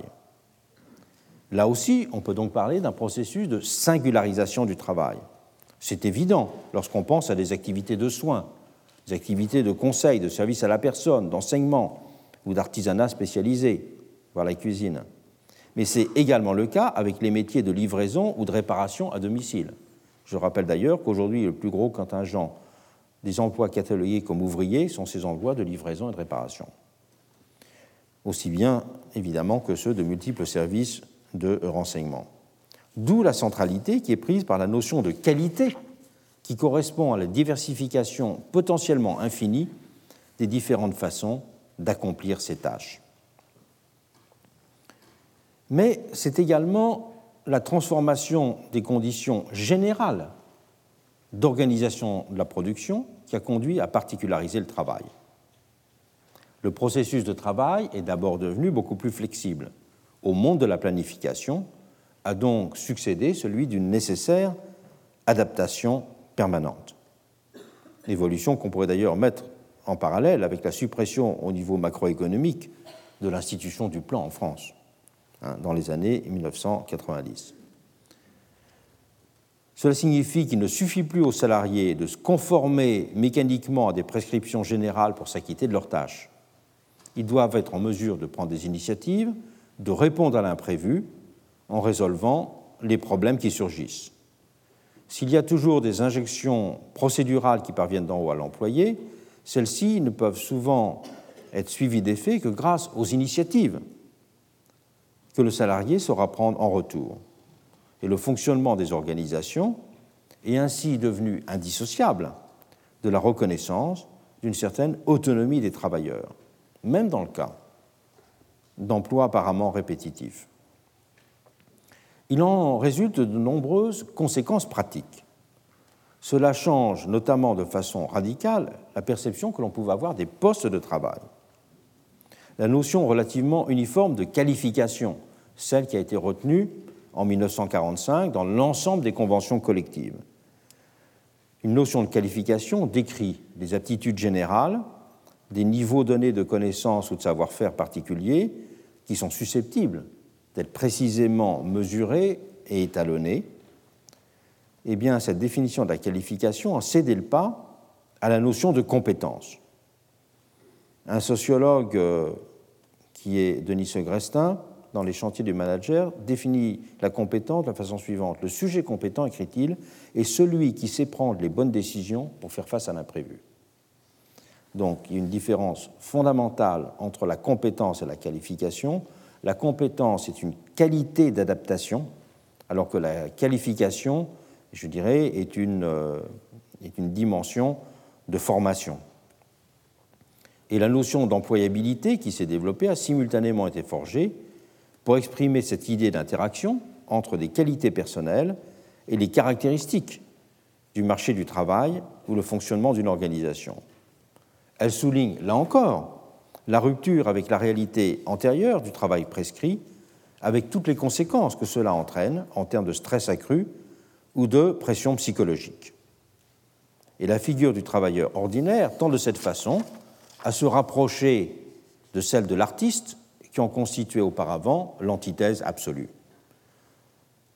L'individu ne s'identifie plus pour cela à l'ancien membre d'une classe de travail qu'il était lorsqu'une organisation contraignante le réduisait à la condition mécanique d'une force de travail, c'est désormais sa valeur d'usage, c'est-à-dire sa singularité qui est devenue le facteur décisif de production. Sa productivité est indexée sur sa capacité à mobiliser des ressources propres et à s'investir de façon autonome dans sa tâche. Et les modes de régulation collective de la force de travail s'en sont trouvés du même coup affectés la rémunération n'étant par exemple plus simplement déterminée par l'inscription dans une grille de classification et qualification. Et le sentiment d'injustice ou de justice au travail a donc été profondément modifié en conséquence. Cet appel à l'autonomie, il fait évidemment l'objet d'un enjeu.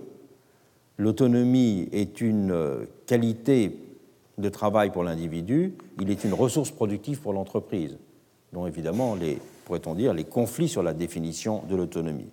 Je renvoie sur ce point, par exemple, à la discussion qu'il y a eu récemment entre Alain Ehrenberg et euh, Robert Castel sur euh, ces définitions, qu'on pourrait dire le passage d'une singularité positive à une singularité, une singularité positive et revendiquée, à une singularité exploitée, une singularité euh, subie. Dans tous les cas, le mode de production qui constitue un tel capitalisme de la singularité a été inséparable d'une économie structurée par une innovation permanente. Un fait fondamental est que la liste des grandes entreprises était restée relativement stable dans les pays industriels entre les années 50 et 1970. C'est-à-dire l'entreprise que décrit Galbraith ou l'entreprise que décrit Schoenfield comme des grandes puissances euh, autorégulées et qui sont devenues des espèces d'institutions correspond à une réalité. C'est que celle qui était dans le. Enfin, ce n'était pas le 440 à l'époque, mais enfin, l'équivalent du 440 en France, aux États-Unis, était les mêmes. Alors, si on prend le seul cas des États-Unis aujourd'hui, les plus grandes capitalisations boursières sont celles d'entreprises qui sont euh, nées dans ces années 90. On pense à Microsoft, Apple, Oracle, euh, etc. Et donc, le paysage industriel et financier a partout connu une brutale mutation, entraînant aussi en retour un changement accéléré des modes d'organisation et de mobilisation du travail. Je signale d'ailleurs que c'est un sujet sur lequel des économistes euh, et des historiens de l'économie sont en train de travailler actuellement, se demandant comment il faut considérer les Trente Glorieuses. Et certains d'entre eux euh, estiment que les Trente Glorieuses ont été une parenthèse dans l'histoire économique des entreprises.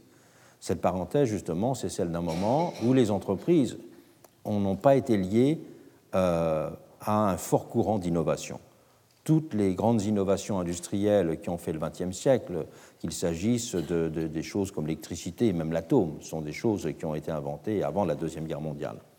Et le nouveau grand cycle d'innovation que nous connaissons aujourd'hui euh, bah, est lié évidemment à toutes les technologies de l'information et de la communication. Mais ces Trente Glorieuses, paradoxalement, n'ont pas été un moment d'innovation euh, industrielle. Donc voilà ce qu'on peut dire très brièvement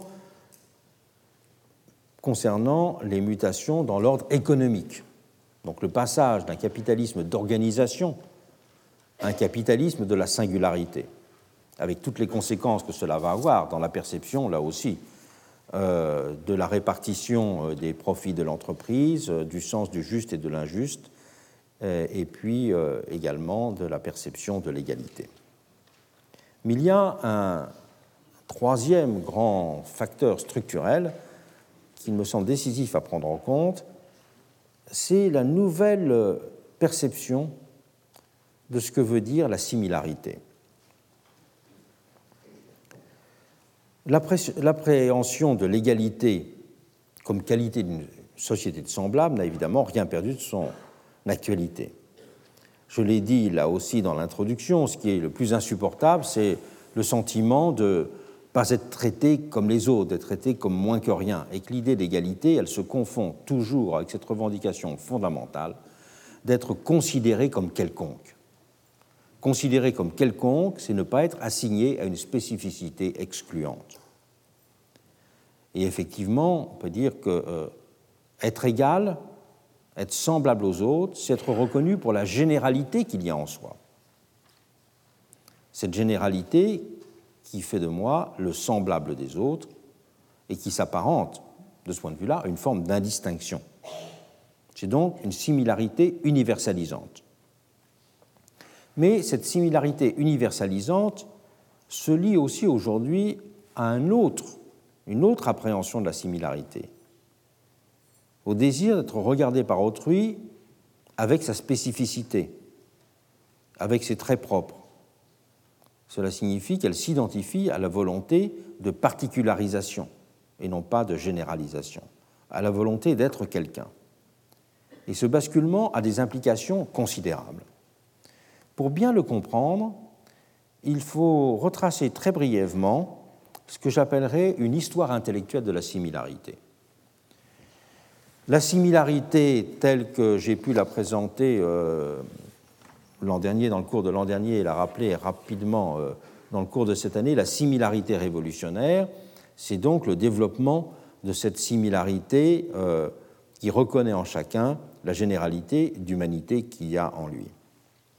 Mais toute l'histoire du XIXe siècle va être en quelque sorte, l'histoire sociale aussi, une recompréhension et une discussion de cette notion de similarité. Comment la penser positivement au-delà de ce principe premier d'appartenance à une commune humanité? Il y a trois façons de la comprendre qui se sont dégagées au XIXe siècle. Trois façons de la comprendre qui ont été à la fois je dirais, des façons critiques ou des façons utopiques. La similarité comme conformisme, la similarité comme indifférenciation et la similarité comme abstraction juridique. Tocqueville a été le premier à souligner les équivoques de la similarité. En même temps qu'il voyait en elle le principe générateur de la démocratie comme forme sociale. C'est toute sa théorie de l'égalité des conditions. Il a simultanément mis l'accent sur ce que cette égalité des conditions, cette similarité, tendait à entraîner à son revers. Elle tendait à entraîner l'avènement d'un monde dominé par le conformisme et la médiocrité. La généreuse société des semblables prend alors le triste visage de la masse commune, ou le triste visage, je cite Tocqueville, d'une foule innombrable d'hommes semblables et égaux qui tournent sans repos sur eux-mêmes pour se procurer de vulgaires et petits plaisirs. Cette critique a eu pour caractéristique d'être au carrefour d'une nostalgie aristocratique et d'un impératif romantique. Elle empruntait à la nostalgie aristocratique l'attachement aux grandes existences, à des vertus ou à des qualités supposées s'incarner plus facilement dans des individus distingués. Et elle partageait avec l'impératif romantique l'exaltation d'une radicale singularité.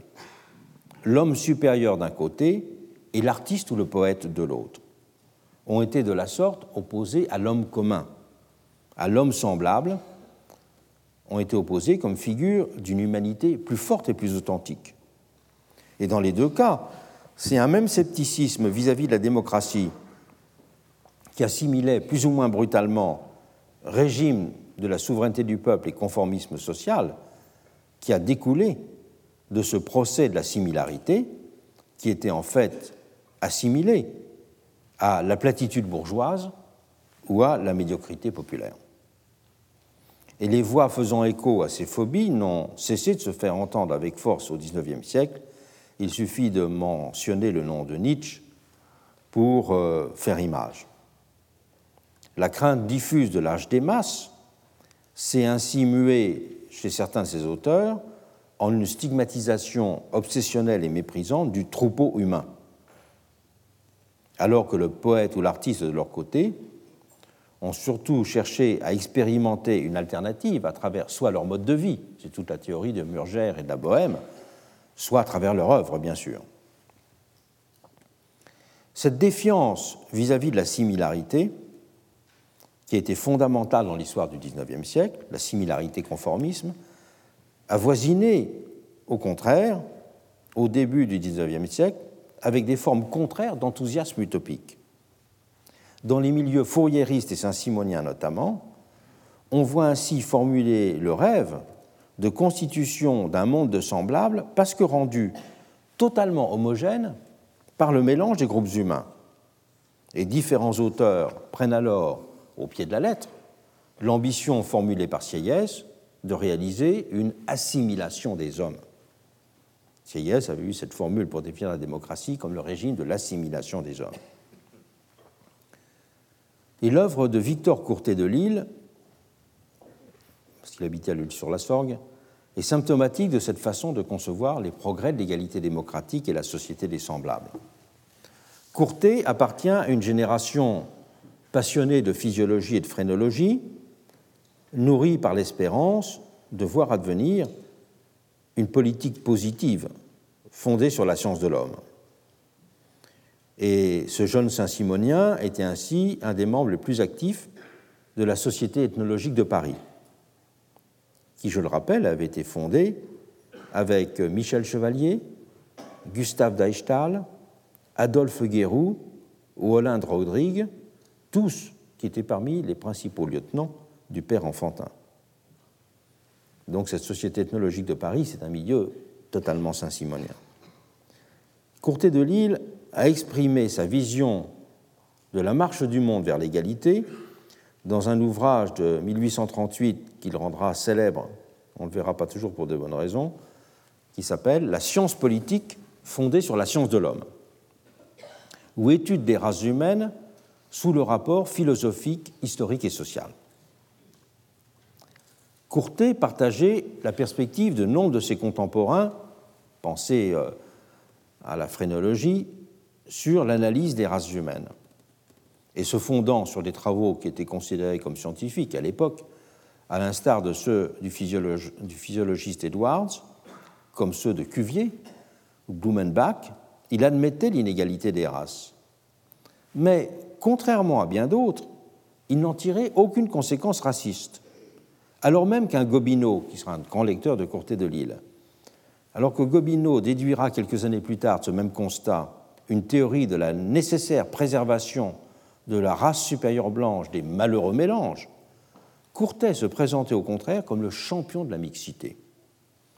Il faisait même d'une politique de fusion des races le fondement d'une anthropologie démocratique.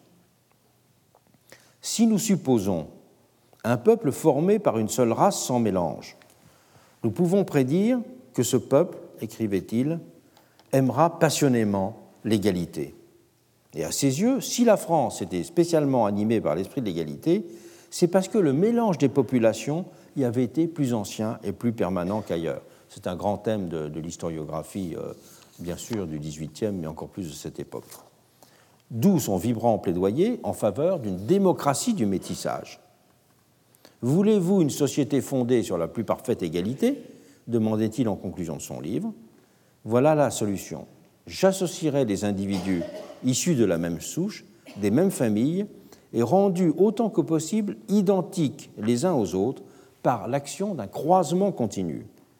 Nul dans cette société ne se résignera à une position subalterne. Chacun voudra régner, les premiers de la veille seront abaissés le lendemain, tour à tour honorés et avilis. Les derniers subiront longtemps les inspirations d'une jalousie dévorante, jusqu'à ce qu'à leur tour, ils parviennent par leur élévation à exciter la jalousie d'autrui. Que l'ordre règne dans cette société, c'est chose impossible. Et ce qui règnera, c'est un nivellement absolu des conditions et des pouvoirs.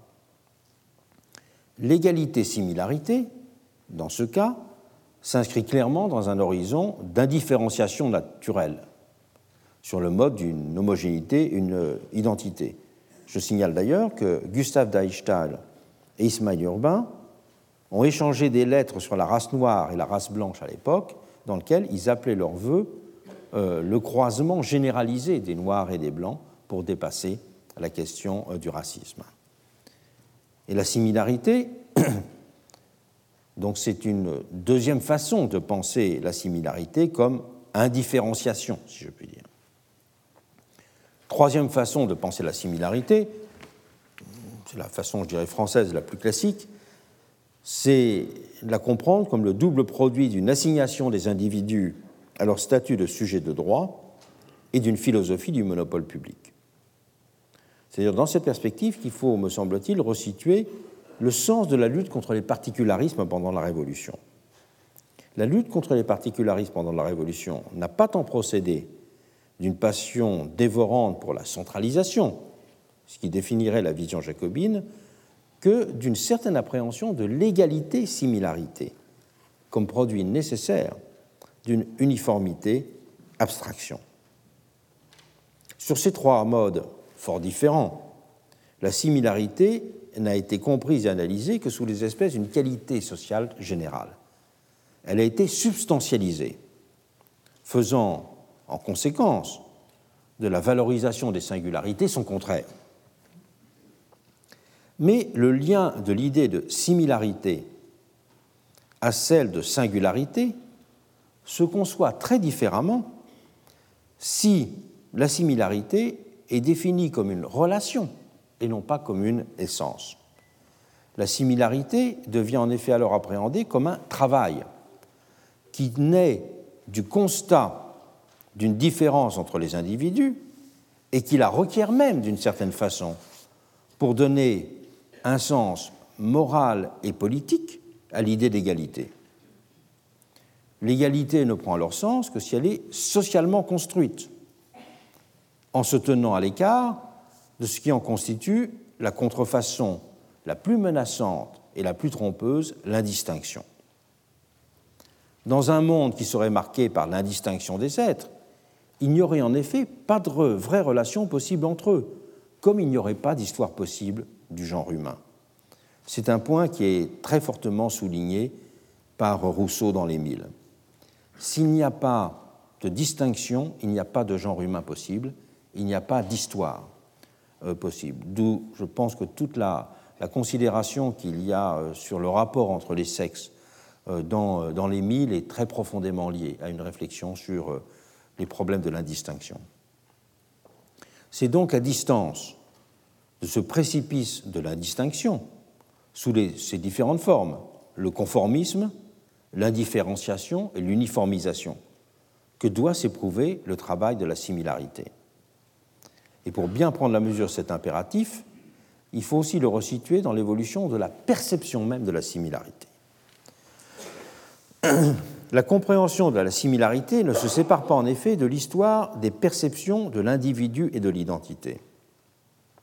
Le sociologue Georges Simmel, donc on peut dire qu'il y, a deux histoires sociologiques à l'époque. Il y a celle que j'ai mentionnée tout à l'heure, euh, d'Espinasse, Durkheim, Fouillé, Hobson, Oberhaus, euh, qui sont les, théoriciens, je dirais, de, la société organique, et puis il y a ceux qui vont être au contraire, je dirais, les visionnaires euh, d'une nouvelle société d'individus comme Tard ou Simmel. Et Simmel a fortement souligné dans cette direction qu'individualisme et similarité avaient été perçus comme totalement convergents justement pendant la période révolutionnaire.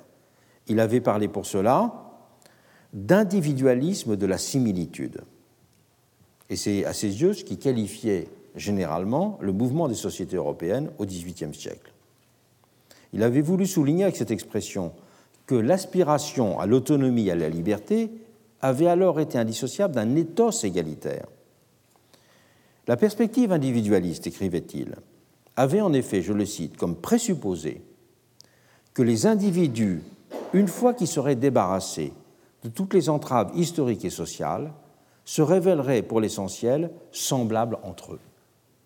Et donc, que la liberté et l'égalité étaient dans ce cas deux valeurs qui se superposaient exactement. Avec le concept d'individualité au XVIIIe, poursuivait-il, la liberté personnelle n'exclut pas, mais inclut l'égalité, du fait que la vraie personne est identique en chaque individu. Une fois débarrassés des ordres, des tutelles ou des structures imposées, les individus, pensait Simmel, pourraient s'affirmer pleinement comme êtres humains. Chacun deviendrait un homme tout court. C'est la part de généralité qu'il y avait en chacun qui était en effet niée dans un monde réduisant les individus à leurs conditions, qui les assignait donc par là une existence mutilée. Être soi-même n'était pas différent d'être semblable aux autres dans ces conditions. L'individualisme qui tendait ainsi à se réaliser, résumé Simol, avait à la base l'égalité réelle naturelle des individus, la représentation que toutes les entraves étaient des inégalités artificiellement créées, et que si l'on mettait ces entraves de côté avec leur contingence historique, leur injustice, leur pression, alors surgirait l'homme parfait. L'homme parfait, c'est-à-dire le semblable. Cette superposition simple et pacifiée de l'égalité et de la liberté du XVIIIe siècle va être rompue au XIXe siècle avec le développement d'un individualisme de l'altérité et non plus de la similarité, ou ce qu'on pourrait appeler aussi un individualisme de la distinction. Les hommes vont alors aussi chercher à donner sens à leur existence à travers le développement de ce que leur est propre et les établir dans leur différence à autrui. L'idée de similarité ne s'en est pas trouvée exclue, mais elle a pris un sens plus étroit. Elle s'est d'une certaine façon particularisée, en se restreignant à des groupes plus limités. Et le phénomène de la mode, largement analysé par euh, Tard et Simmel, en constitue une expression métaphorique. Et c'est pour cela euh, qu'il a retenu euh, l'attention. Tard parlait du règne de la mode par rapport à l'ancien règne de la coutume pour caractériser le processus moderne de singularisation des individus et les conditions nouvelles dans lesquelles ils tendaient à se mesurer les uns aux autres. Dans cette perspective que l'on pourrait dire interactive du lien social, individualisation et aspiration à un rapprochement de type inédit entre les hommes, celui d'une similarité devenue choisie, allaient de pair. En même temps qu'elle constituait le vecteur d'une recherche d'assimilation à certains, la mode constituait le ressort d'une entreprise de distinction vis-à-vis d'autres. Mais ce faisant, elle ne s'en insérait pas moins dans un univers de commensurabilité qui restait ouvert, dont nul n'était a priori exclu, car elle ne définissait pas des, euh, des conditions qui devenaient séparées. Elle était l'expression d'un mouvement général de la société. Cet individualisme de l'altérité, on l'a dit, était marqué en son origine par des accents aristocratiques ou romantiques, mais il s'est progressivement généralisé démocratisé si l'on veut, en étant indexé sur le mouvement de complexification et d'hétérogénéisation du monde social. La société des semblables est ainsi devenue appréhendée sous des espèces d'une égalité des singularités. C'est avec ce qu'ils ont en eux de spécifique que les individus veulent dorénavant faire société. Et la valorisation de la singularité doit donc être comprise en retour comme socialement instituée. Elle ne marque pas une tendance à la dissociation de l'individu et de la société, au sens de ce qu'on appelle d'un mot trop court l'individualisme, mais elle fonde plutôt l'attente d'une égalité-réciprocité, d'une reconnaissance mutuelle. Elle est aussi sous-tendue, pour cela, par une conception relationnelle de l'égalité. Mais c'est également développé, surtout à partir des années 60 et 70, une nouvelle appréhension de la similarité. On peut la qualifier de nouvelle similarité identitaire, pour faire écho au terme d'identity politics qui lui a correspondu aux États-Unis. Elle s'est identifiée comme une réponse à des expériences de discrimination qui constituaient de fait des groupes par l'exclusion ou le mépris dont ils étaient l'objet. Aux États-Unis, les leaders noirs de la fin des années 60, en rupture avec l'esprit précédent du mouvement pour les droits civiques, qui était fondé sur l'espérance d'une intégration, sont ceux qui en ont le premier incarné le modèle. Ils ont répondu à un déni d'intégration par une politique séparatiste, les constituant en communauté de résistance. Et des mouvements féministes radicaux ont alors suivi un cheminement parallèle. Je rappelle d'ailleurs que toute cette thématique de la séparation avait été au cœur de la culture ouvrière du XIXe siècle. Se séparer, c'était alors pour le monde ouvrier se constituer en un tout autonome, existant par lui-même, détaché de ses maîtres. Et celui qui sera le grand théoricien de la séparation de ce point de vue-là, c'est Proudhon. Tout son ouvrage La capacité politique des classes ouvrières, c'est une longue exhortation à la séparation sociale. C'est en faisant sécession d'une société qui les a asservis que les ouvriers pouvaient, à ses yeux, construire un véritable universalisme. Sans aller jusqu'au mouvement séparatiste, on peut dire que se sont multipliées des communautés d'identité fondées sur la revendication d'une égalité des particularités. La société des semblables n'est plus comprise dans ce cadre sur un mode universalisant, référé au travail d'une égalité agrégative, qui rétablit tous les individus dans une même humanité, en abolissant ce qui les distingue. Elle prend une autre forme, celle d'une égalité dissociative, qui vise à faire advenir un monde dans lequel toutes les distinctions, quelle que soit leur construction, sont reconnues comme figures de cette même humanité. Cette différence entre égalité agrégative et égalité dissociative tient au fait qu'une discrimination ne produit pas les mêmes effets qu'un privilège. Un privilège empêche la constitution d'un monde de semblables, alors qu'une discrimination le présuppose. La discrimination, elle est constituée par une différence de traitement qui est considérée comme illégitime parce qu'elle repose sur une formulation jugée erronée d'une règle générale, alors que le propre du privilège est justement d'être construit sur un refus de la généralité de la règle, sur une différence des règles qui sont appliquées aux uns et aux autres. On peut donc dire que la discrimination se situe à l'intérieur, elle est interne à l'univers démocratique. Par exemple, estimée discriminatoire l'interdiction du mariage homosexuel signifie que l'on considère que la définition du mariage comme union civile d'un homme et d'une femme est insuffisamment générale. On va lui opposer l'idée de mariage comme union de deux individus. Mais une discrimination peut aussi provenir d'un défaut de généralité concernant l'appréhension d'un sujet, quand on considère ce sujet à partir d'un élément qui lui est propre le sexe, la couleur de la peau, la nationalité, etc., au lieu de le traiter comme un être humain quelconque. On peut dire dans cette mesure que le propre de la discrimination est d'inverser les rapports attendus du quelconque et du quelqu'un. La discrimination est pour cela à la fois un déni de généralité et un déni de singularité.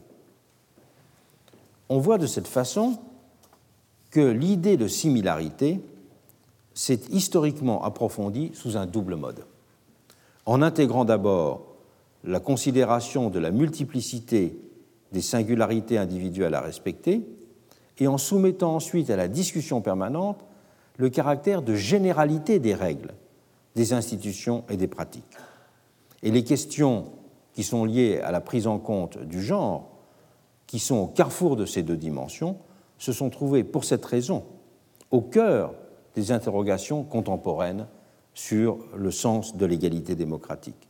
Elles ont en effet été au carrefour de ces différentes définitions et conflits de définition autour de la singularité.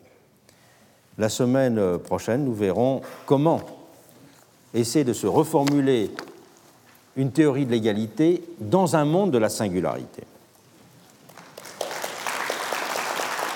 Retrouvez tous les contenus du Collège de France sur www.colège-2-france.fr.